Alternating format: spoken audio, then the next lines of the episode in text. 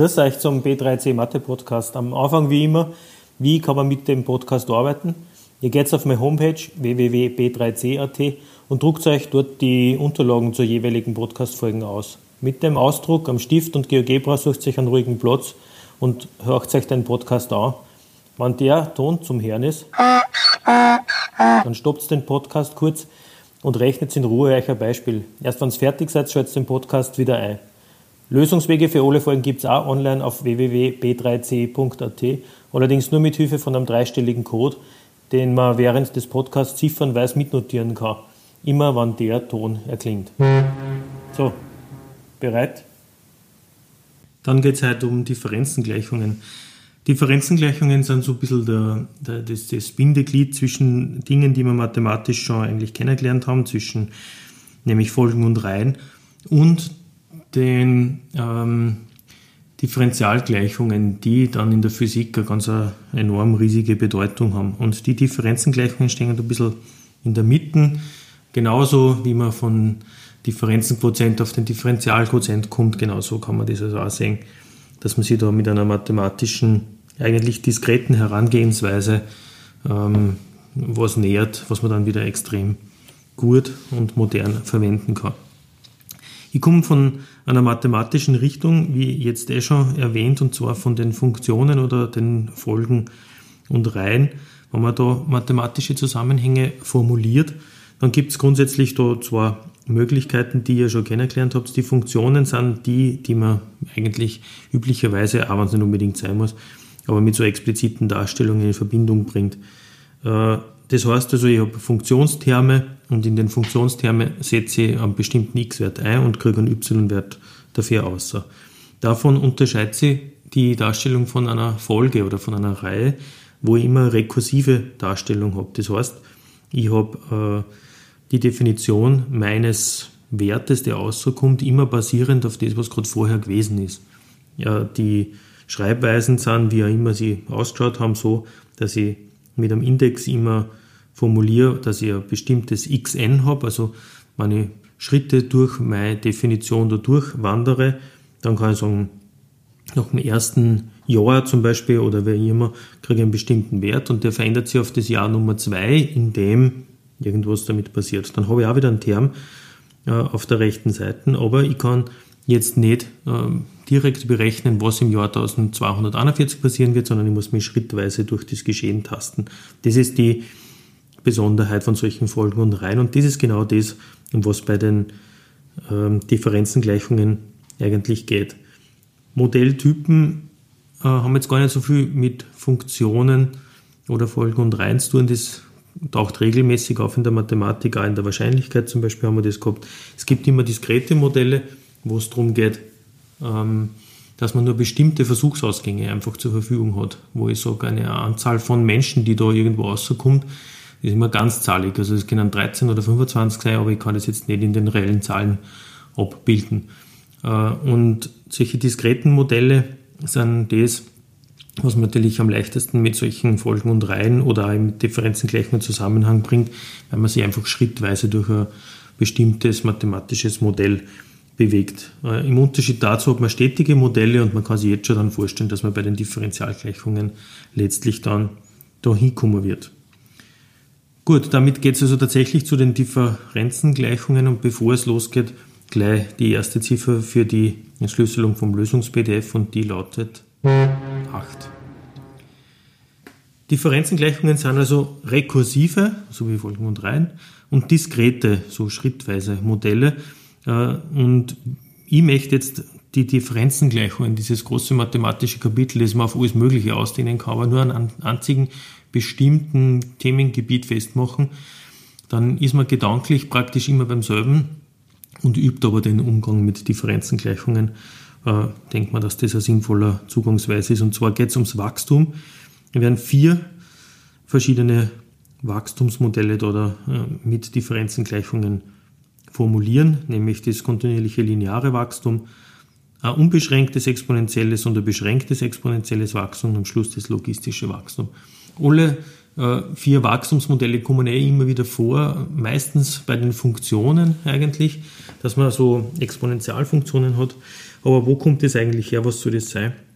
Kann man am besten und am angenehmsten verstehen durch die, durch die Differenzengleichungen. Die, das kontinuierliche lineare Wachstum ist völlig einfach erklärt. Immer, wenn Sie, ich sage jetzt einfach mal das Jahr, um eins nach vorwärts bewegt, dann steigt äh, die Population, wie bei unseren Beispielen da in diesem Podcast, äh, um einen konstanten Wert an. Das ist also vergleichbar mit der linearen Funktion und der Steigung der linearen Funktion. Wenn ich eins nach rechts gehe, dann habe ich immer k nach oben. Deswegen heißt der Betrag halt da oder er kriegt den Buchstaben k. Die Population, und wir werden das Beispiel jetzt gar nicht verändern, wir reden immer von Populationen, damit man äh, sie gedanklich bei den Differenzengleichungen aufhalten kann, nicht immer ein neues Beispiel üben muss. Die Population wird jedes Jahr um eine bestimmte Anzahl von Tieren größer als im Vorjahr. Ähm, konkret an dem Beispiel heißt es, wenn die Tierpopulation linear wächst, also jährlich um 250, ähm, wie schaut dann die Differenzengleichung da zu dem Modell aus und was kann man machen, wenn man das nach zehn Jahren sich anschaut.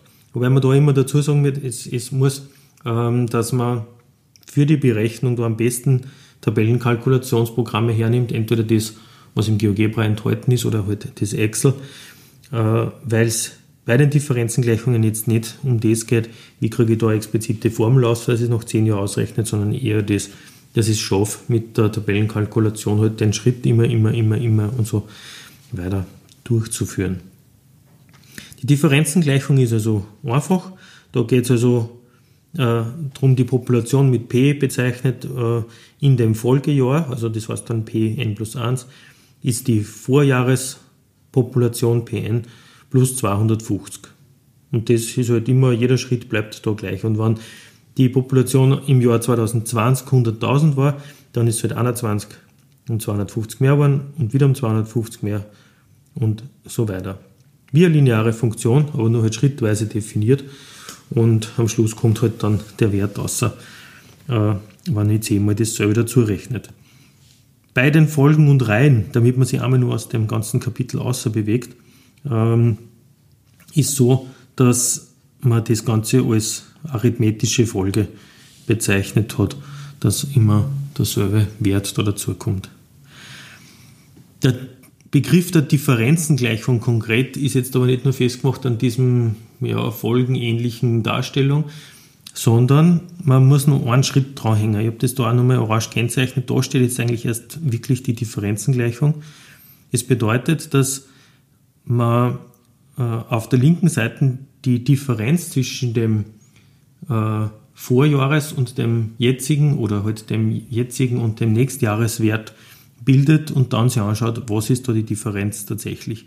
Also Pn plus 1 und das Pn bringen wir auf die andere Seite, minus Pn, das ist konstant und das, was da steht, das ist die Differenzengleichung mit ihrer korrekten Bezeichnung. Dann kann man aber gleich zum unbeschränkten exponentiellen Wachstum gehen.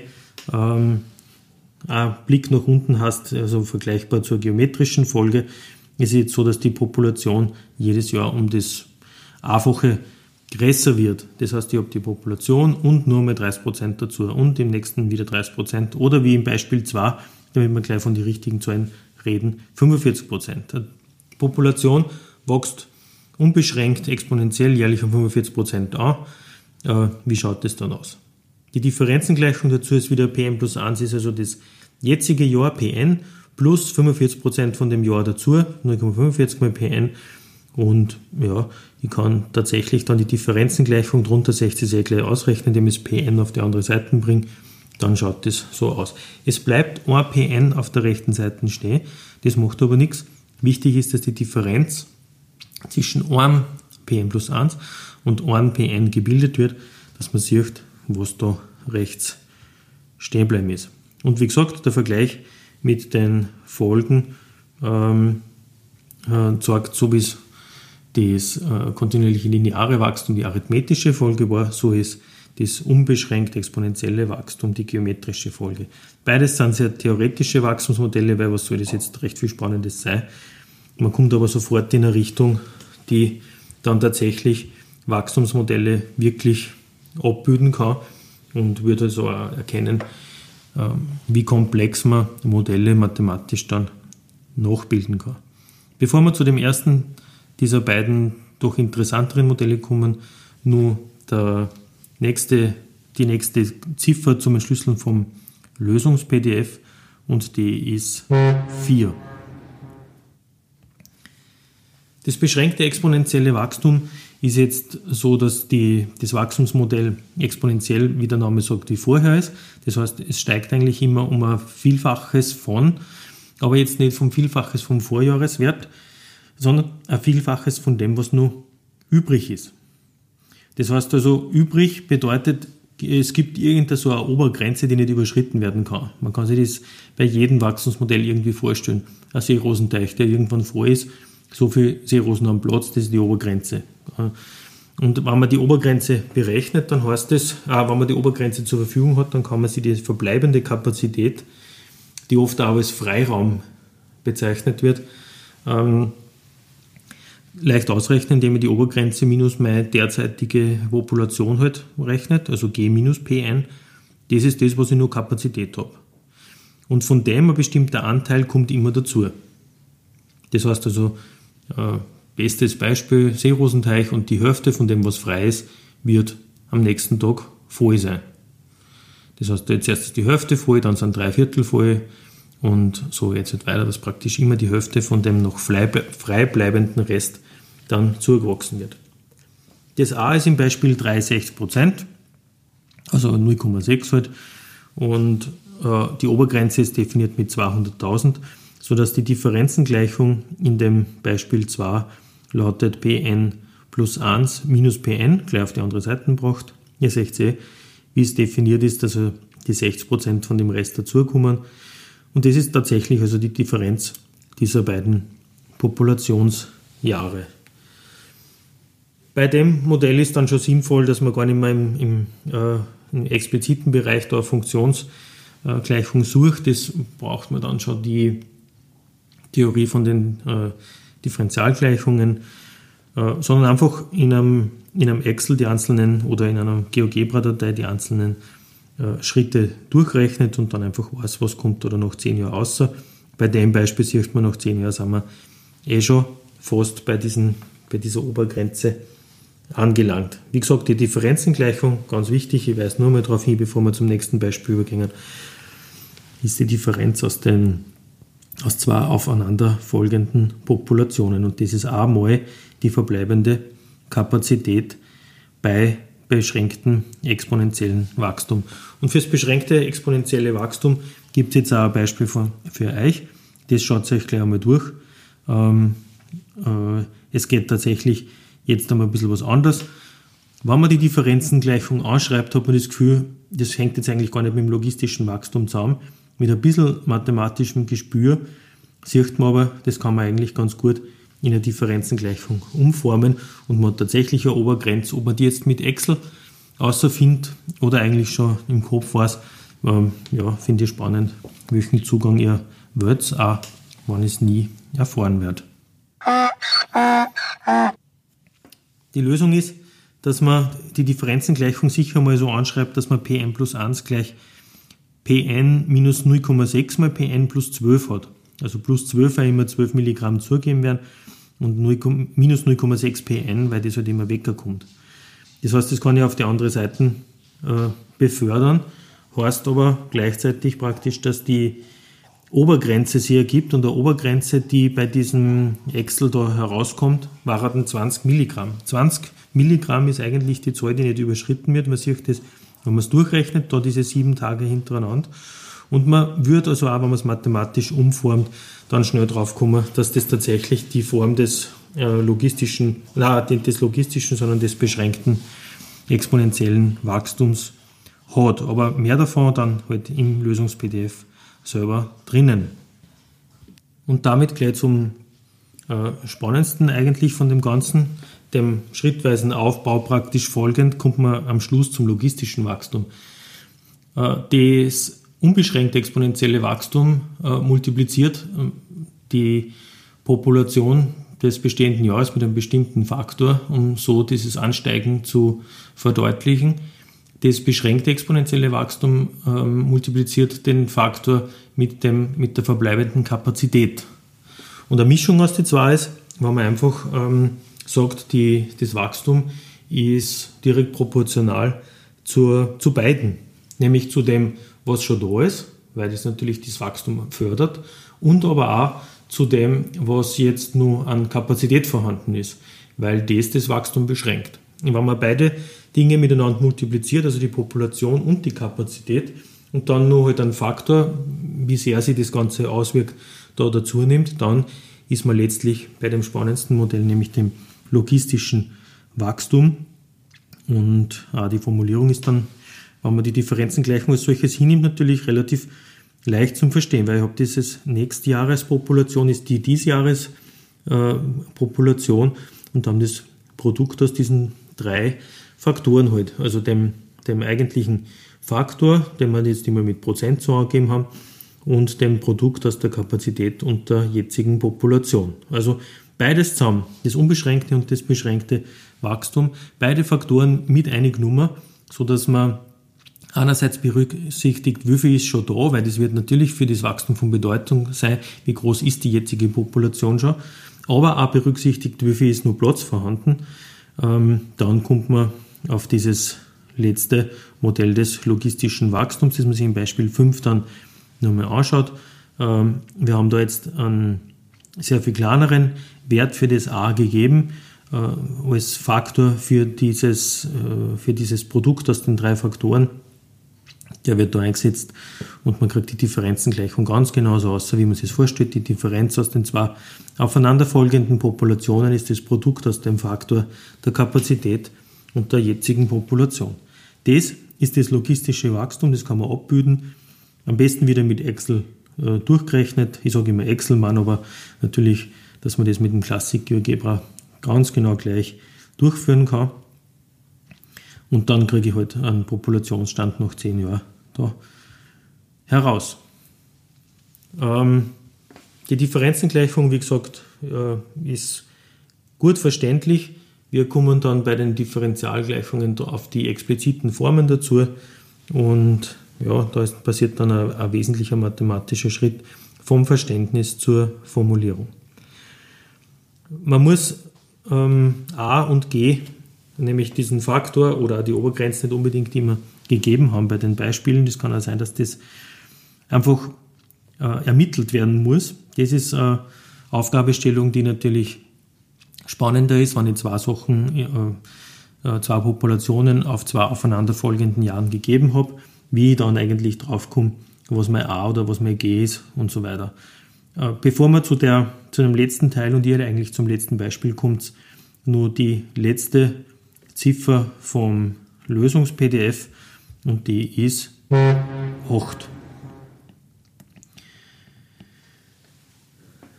Wenn man A und G ermitteln möchte, muss man halt wissen, äh, was für ein Wachstumsmodell habe ich eigentlich vorliegen. Das muss man natürlich schon wissen. Und dann brauche ich irgendwie aufeinanderfolgende Populationszahlen, damit ich auf das A und das G kommen kann. Das kann sein, dass unmittelbar aufeinander sind, das ist das Einfachere. Es kann aber sein, dass weit auseinander liegen, da wird es dann ein bisschen diffiziler, ein bisschen schwieriger, um äh, das praktisch herauszufinden. Man kann aber Differenzengleichungen entsprechend der Angaben immer so umformen, dass man im ersten Schritt halt tatsächlich dann die, die Konstanten, die man braucht, ähm, außerfinden kann. Das Beispiel 6, ähm, da geht es genau darum, dass man einen Bestand von einer Population auf zwei ähm, aufeinanderfolgenden Jahren da zur Verfügung hat. Äh, es, vom ersten auf das zweite Jahr wächst die Population von 30 auf 45 Tiere. Und jetzt kann ich halt versuchen, dass ich das ähm, mit einem exponentiellen Wachstum beschreibe, dass ich das, also mit einem, mit einem linearen kontinuierlichen ist leicht, weil dann sehe ich, dass praktisch das K 15 ist, also um 15 größer waren. Ja, okay, passt. Aber mit einem unbeschränkten exponentiellen, mit einem beschränkten exponentiellen, wenn ich sage 500 ist die Obergrenze, mit einem logistischen, wenn ich bei dem bleibe, jeweils kann ich mir, genauso wie ich jetzt da beim Linearen den, das 15 ausgerechnet habe, kann ich mir auch den, das, das, den Wert a ausrechnen, der da immer davor stehen muss. Und dann kann ich weiterrechnen und man da halt tatsächlich überlegen, wie sich die Modelle entwickeln. Ähm, Bildet die Differenzengleichungen für die drei spannenden Modelle, findet außer was jeweils das, das A ist und zuletzt versucht ähm, die Differenzengleichungen mit Hilfe von GeoGebra grafisch darzustellen. Äh, das macht es am besten so, dass die Tabellenkalkulation da anwerft in GeoGebra und dann äh, aus der äh, Spalte die, die x- und, und y-Werte dieser Punkte ergeben, halt einfach eine dritte Spalten macht, wo die Punkte so dargestellt sind, wie halt ein Punkt ausschaut, mit Klammer auf und dem ersten Wert, dann am Strichpunkt und dem zweiten Wert, Klammer zu. Dann habt ihr in der dritten Spalten äh, praktisch eine Spalte voller Punkte, die dargestellt werden und die werden automatisch schon im Koordinatensystem angezeigt. Probiert das aus äh, und ihr seht dann die drei Modelle nebeneinander. Gut, das war's. Das waren die Differenzengleichungen. Äh, das Modell, das den Folgen und Reihen ähnelt, ein diskretes, rekursives Modell, das uns letztlich dann zu den Differentialgleichungen führen wird. So, da, das war's schon wieder. Die Verabschiedung ist wie immer kurz. Bis zum nächsten Mal auf B3C.